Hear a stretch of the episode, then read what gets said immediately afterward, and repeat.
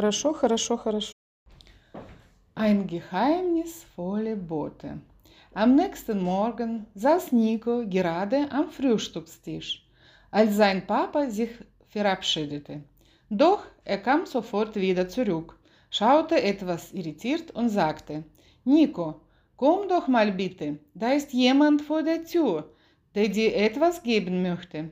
Nico wunderte sich und ging seinem Vater nach in den Flur.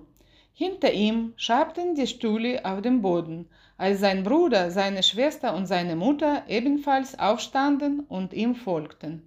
Nico blieb der Mund offen stehen. Vor der Tür saß ein kleiner Hund und wedelte mit dem Schwanz.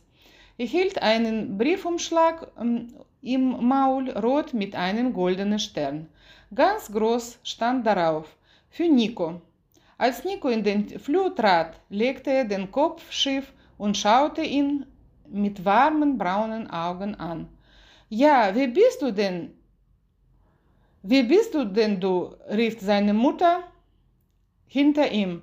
Schau mal, Nico, der Brief ist für dich. Nico ging zögernd auf den Hund zu, beugte sich zu ihm und griff nach dem Brief.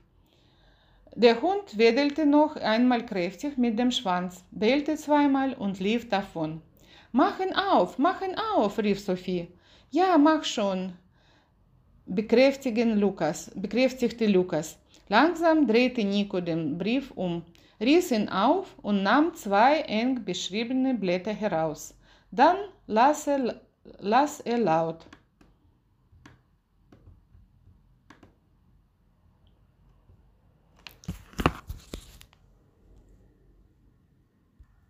Liebe Nico, es dauert nicht mehr lange bis Weihnachten. Doch bis es so weit ist, möchte ich dich auf eine Reise einladen.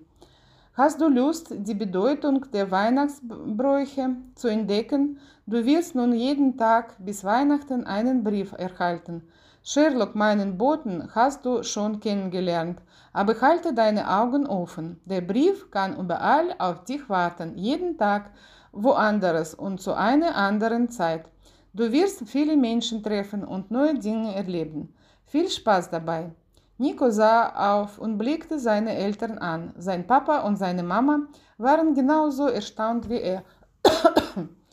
Hat der Brief eine Unterschrift? fragte sein Vater.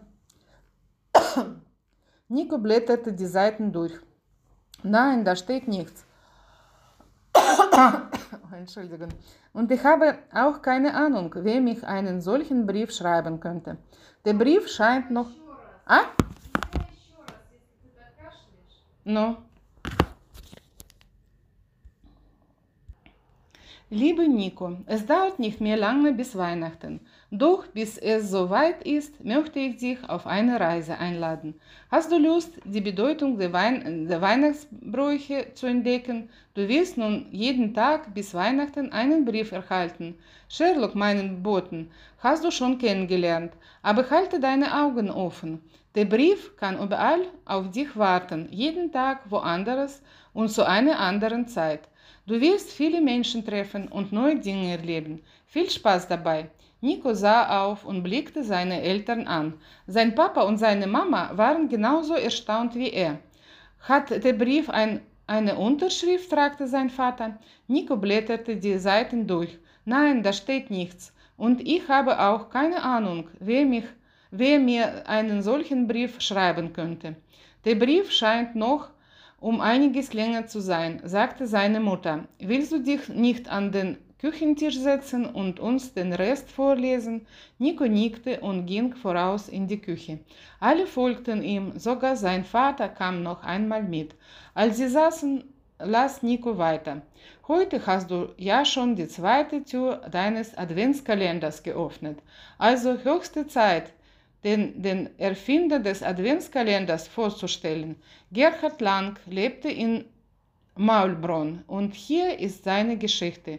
Mama, wie lange dauert es noch bis, zum, bis Weihnachten? Gerhard drückte seine Nase an die Fensterscheibe. Draußen war es schon dunkel. Wenige Menschen hasteten durch den Schnee, der sich in den Maul Maulbrunnengassen türmte. Hinter ihm in der Küche wärmte seine Mutter Kaffee auf dem Kohlenherd.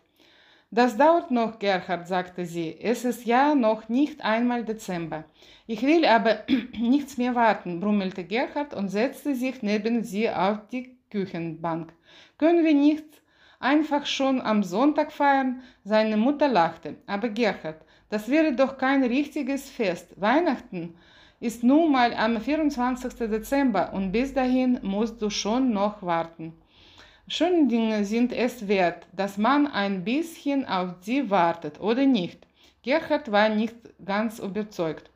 Am nächsten Tag war Markt in Maulbrunn und Gerhard ging mit seiner Mutter einkaufen. Er schneite und äh, war sehr kalt. Mama, Gerhard zupfte seine Mutter am Mantel. Ist jetzt bald Weihnachten? Seine Mutter schüttelte den Kopf. Das dauerte, sagte sie, und ich muss auch noch so viel vorbereiten. Plätzchen backen, die Wohnung schmücken, die Krippe vom Dachboden holen. Aber wenn du willst, kannst du mir dabei helfen. Gerhard wollte gerne, aber warum musste das alles so lange dauern? Da entdeckte er das Schaufenster von Bäcker Pfister. Die Bäckersfrau war gerade dabei, es mit Girlanden aus Tannenzweigen, mit Strohsternen und kleinen Lebkuchen zu schmücken. Während Gerhard seine Nase an die Scheibe drückte, wurde das Innere des Fensters immer schöner und weihnachtlicher. Ja, bitte, so schwer war das doch gar nicht. Ein bisschen Grün, etwas Leckeres zu essen und ein paar Sterne. Sah das nicht schon nach Weihnachten aus? In diesem Moment fasste Gerhard einen Entschluss. Er würde Mama und Papa morgen Nachmittag mit Weihnachten überraschen. Gleich morgens würde er mit den Vorbereitungen anfangen, dann würden seine Eltern schon sie ansehen, was, dass man dafür keine vier Wochen brauchte. Als er am nächsten Tag aufwach, aufwachte, war er allein zu Hause. Hm, also was brauche ich alles? überlegte er. Auf jeden Fall einen Baum und die Krippe und die besonderen Plätzchen, die Wibbele. Mit den Wibbele fange ich an. Gerhard holte Mehl, Eier und Milch aus dem Schrank. Wie viel Mehl braucht man wohl? fragte er sich. Besser nicht zu wenig. Gerhard kippte einen großen Haufen Mehl in die Schüssel und goss etwas Milch dazu. Dann schlug er alle Eier hinein, die er finden konnte. Der Teig sah schon etwas komisch aus, aber egal. Gerhard formte kleine Häufchen auf dem Backblech und schob es in den heißen Ofen.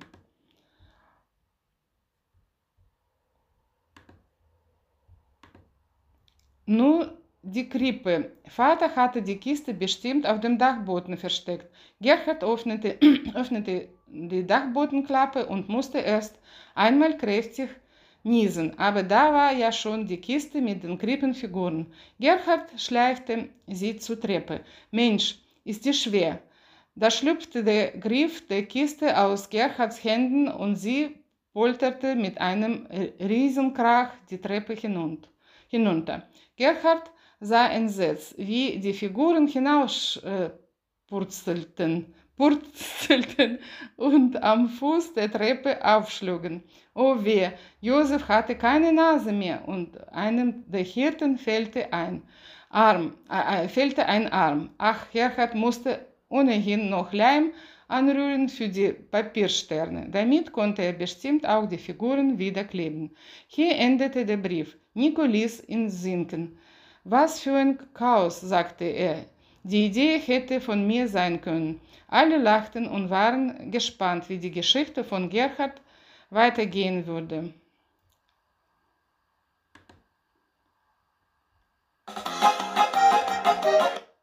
ich glaube, ich das alles. Сейчас я уже